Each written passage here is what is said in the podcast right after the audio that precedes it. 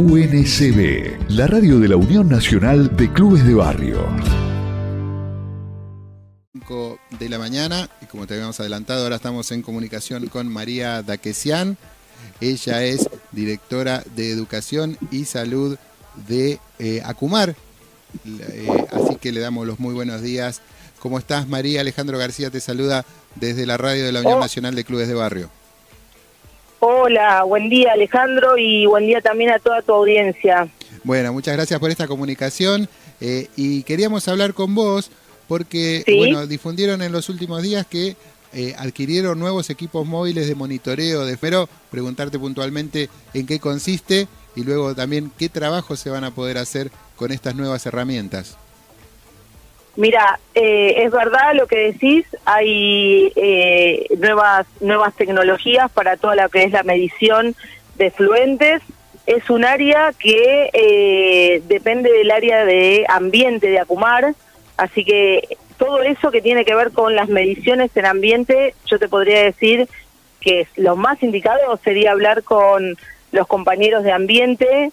Entiendo que en todos estos equipamientos que iban incorporándose, eh, también me iban a preguntar, o yo les puedo contar con más detalle, todo lo que tiene que ver con los de salud bucodental y los camiones eh, sanitarios que nosotros tenemos a disposición de todos los operativos que hacemos en la cuenca. Eh, es, en sí. líneas muy generales, yo te puedo contar los de ambiente, pero con mucho más detalle los compañeros de ambiente. Es Dale. para eh, todo lo que tiene que ver con la emisión eh, atmosférica, gaseosa y todo lo que tiene que ver con los efluentes del agua. Pero para hacer más eh, puntillosa, digamos, y dónde se va a colocar y qué es lo que se va a medir y cómo va a entrar en toda la red de monitoreo que viene teniendo Acumar, eso sería fundamental poder hablar con los compañeros de ambiente. Dale, dale, Eh, sí. sí te puedo contar los de salud que dependen de mi área. Ok, bueno, y contame, estuvieron, me dijiste, con estos nuevos equipamientos que tienen que ver con Sí. la salud eh, bucodental. Bucodental, sí. Eh, nosotros tenemos un- una cantidad importante de lo que se llaman unidades sanitarias móviles, que son los camiones sanitarios, eh, y la verdad que tuvimos la posibilidad de refuncionalizar dos que tenemos, que son los de salud bucodental, con cuatro sillones odontológicos, y eso lo que hace es, de alguna manera, llegar más rápidamente y más cercanamente a las poblaciones que tienen como muchas eh, dificultades de acceso al sistema sanitario con todo lo que tiene que ver con salud bucodental. Eh, siguen siendo las caries una, un problema de todos, no- todos nosotros y hay ciertamente escasez de profesionales y turnos en general en el sistema sanitario. Entonces, con, lo, con la estrategia de los camiones, uno lo que hace es llegar más cercanamente a las personas, a las comunidades, nosotros vamos directamente a aquellos que están en mayor riesgo ambiental por estar dentro de la cuenca Matanza-Riachuelo y ahí desarrollamos distintas actividades y distintas prestaciones que van desde charlas informativas de educación para la salud, eh, entrega de cepillos que son biodegradables, con una enseñanza muy particular de cómo es la técnica del cepillado adecuado, que es fundamental, y aquellos que después necesitan algún tipo de prestación, eh, como si fuese caries, limpieza, eh, trabajo sobre el mejoramiento de la calidad de las encías, se hace en el camión, en estos sillones que los tenemos nuevitos, nuevitos y estamos muy contentos. De- ¿Se trabaja de manera coordinada con los municipios? ¿Cómo hacen para generar bueno la agenda de trabajo? Eh, ¿En qué lugares Ajá. están, están instalados? ¿De qué manera se trabaja en el territorio también para bueno difundirlo y avisarle a diferentes familias de que tienen esta posibilidad de atención? ¿no? Sí, perfecto tu pregunta. Eh, todo lo que nosotros hacemos en los municipios lo hacemos de manera coordinada con los municipios, así que implica ya todo un trabajo de, de encuentro, de presentación, de, de- coordinación en el territorio. Como lo hacemos con muchas actividades, esto viene siendo como bastante fluido. No es que hay que empezar de cero cada vez que, que estamos en alguno de los territorios. Por otro lado, en todos los territorios de la cuenca nosotros tenemos lo que son las unidades sanitarias ambientales, así que nuestro personal permanece también en todos los territorios de la cuenca, más allá de estos operativos puntuales que te cuento. Y la verdad que para que sea ordenada y que se pueda aprovechar al máximo las prestaciones odontológicas, sí hay que tener como unos turnos, entonces nosotros tenemos turnos que los trabajan antes los referentes barriales, eh, después dejamos algunos turnos liberados como si fuesen lo que se llama demanda espontánea, eh, y las personas, según la, la calidad o la problemática que trae, puede ser atendida más de una vez porque estamos más de un día en estos territorios. Entonces puede llegar a ser como un tratamiento completo. Así que en principio es, los municipios lo saben, nos comunicamos con los referentes territoriales, sabiendo que vamos a estar uno, dos, tres o una semana en, en, esos lugares. Eh, se habilita ahí eh, la planilla de turnos y se deja estos turnos más, eh, un, grupito de turnos para demanda espontánea. Y ahí se hacen todas esas actividades. No todo el mundo necesita lo mismo, así que el que se acerca necesita capaz la técnica del cepillado, se trabaja en esa línea más de educación para la salud, entrega los cepillos, eh, y aquel que después necesita una revisación pasa por los sillones odontológicos. Cada, cada camión tiene dos sillones odontológicos y bueno, y lo asistimos con nuestro equipo de odontólogas y técnicas en odontología. María, ¿está previsto ampliar tal vez, la, además de la atención odontológica, brindar otras especialidades eh, a través de estas unidades sanitarias móviles? Mira, de mi dirección, en cuanto a profesionales, yo cuento con odontólogos por un lado, más técnicos en odontología, y por otro lado, de especialidades médicas, cuento con médicos toxicólogos. Dos especialidades que en realidad faltan y son muy requeridas en el sistema sanitario. Por lo tanto, todas las otras prestaciones más médicas, que pueden ser las pediátricas, las de clínica, ginecología, medicina general, en general lo que tratamos de hacer es poner a disposición los camiones que tienen consultorios ¿sí? Eh, y articular ahí con el municipio para que los médicos de los municipios o de los hospitales provinciales puedan asistir a esos lugares para atender. Pero yo ahí no estaría contando con todas las especialidades médicas. Me explico, ahí nosotros lo que ponemos es como a disposición, es como un poco de rompecabezas, ¿viste? Ponemos a disposición el camión, en el caso que el municipio no lo tenga o que provincia de Buenos Aires no lo tenga, y el personal lo pone nuestra contraparte y ahí hacemos como un combo en términos de las prestaciones.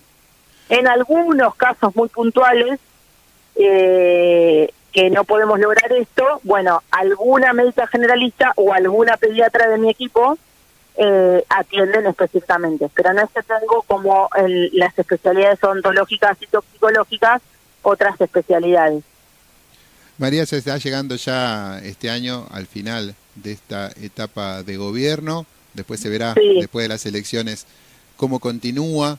Pero más allá de eso, ¿qué balance haces del trabajo realizado en tu área durante estos tres años y medio?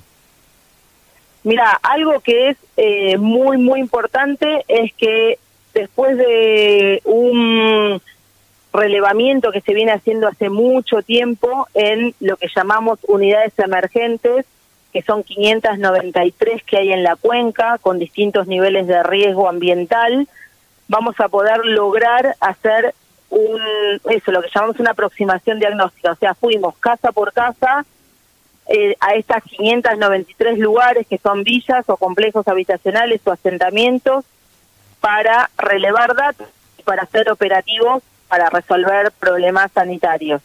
Todo eso, a su vez, fue también eh, coordinado con los municipios, así que eran personas que quizás no tenían acceso al sistema sanitario y a través de alguna evaluación que nos hicimos, no solo hicimos la evaluación, sino que vinculamos a esas personas con el sistema sanitario, aquellas personas que identificamos que estaban expuestas por algún tipo de actividad laboral de quema de lo que se llamaría una actividad laboral informal, ¿no? Quema de cables, eh, trabajo con baterías, etcétera, que están expuestos especialmente a algunos contaminantes. A todas les hicimos un seguimiento por plomo para saber si tenían plomo en sangre y aquellos que tenían el tratamiento específico y aquellos que no, pautas de cuidado igualmente, eh, para poder lograr y proponer para los años que vienen un modelo, digamos, de intervención en donde podamos focalizar poblaciones expuestas y fuentes potencialmente contaminantes, conocidas y desconocidas, las dos, ¿no? Así que estamos contentos en términos de todo lo que hizo. Siempre en cuestiones de salud y educación faltan cosas, porque problemas sigue habiendo, eh, y personas expuestas por distintos motivos también, y personas que necesitan ingresar al sistema sanitario para detecciones tempranas o para controles, también eso va a seguir estando.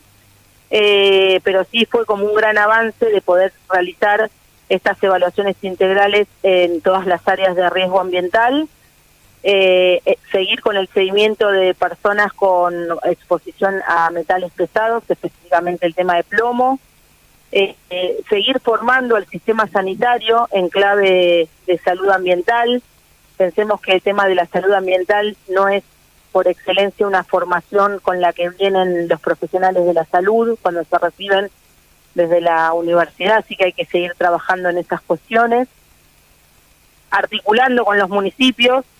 Eh, no es fácil esto, no por el proceso de articulación, sino por la, la cantidad de, profesionales que los municipios tienen, que en general es escasa.